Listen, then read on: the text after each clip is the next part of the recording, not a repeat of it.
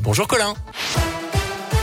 Bonjour Jérôme, bonjour à tous et à la une de l'actualité aujourd'hui, la haute autorité de santé favorable à la vaccination des enfants de 5 à 11 ans.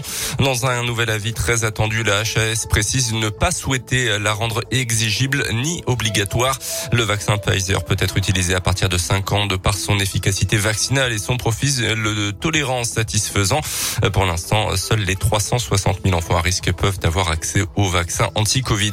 Concernant les entreprises, rien n'est acté concernant concernant l'instauration du pass sanitaire. C'est ce qu'indiquait Elisabeth Borne, la ministre du Travail ce matin. L'hypothèse en tout cas a été abordée ce matin avec les partenaires sociaux. Les organisations syndicales n'y sont pas favorables pour l'instant selon la ministre. La mesure entraînant notamment le vote d'une loi. A noté d'ailleurs l'agence européenne du médicament qui a donné aussi son feu vert au vaccin de Novavax, un sérum qui utilise une technique plus, plus classique que celle employée pour les vaccins déjà autorisés. Il devient le cinquième vaccin recommandé dans l'Union européenne pour prévenir le Covid pour les plus de 18 ans. Dans le reste de l'actualité, une polémique qui ne passe pas du tout à Lorette dans la Loire entre Givors et Saint-Étienne. Hier, sur son initiative personnelle et sans aucune autorisation de la préfecture de la Loire, le maire de cette commune de 5000 habitants a ordonné l'abattage de neuf chèvres par la société de chasse locale. Il était reproché aux bêtes de venir manger de l'herbe et des fleurs dans le cimetière de cette commune. Sauf que le maire Gérard Tardy n'a jamais eu le feu vert des autorités pour faire abattre ces animaux. Un abattage qui plus est interdit sur des chèvres. Une telle décision disproportionnée interpelle forcément. Contacté par Radio Scoop, la direction de la SPA de Brignais a réagi. On écoute.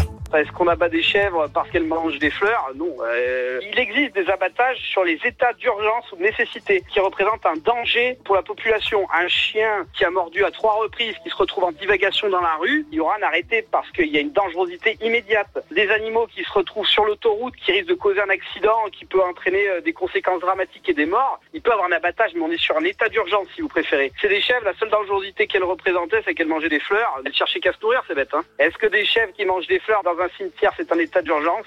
La SPA, nous, on y met des doutes. Et à noter que la fondation euh, Brigitte Bardot, qui protège notamment certains animaux, devrait porter plainte dans cette affaire.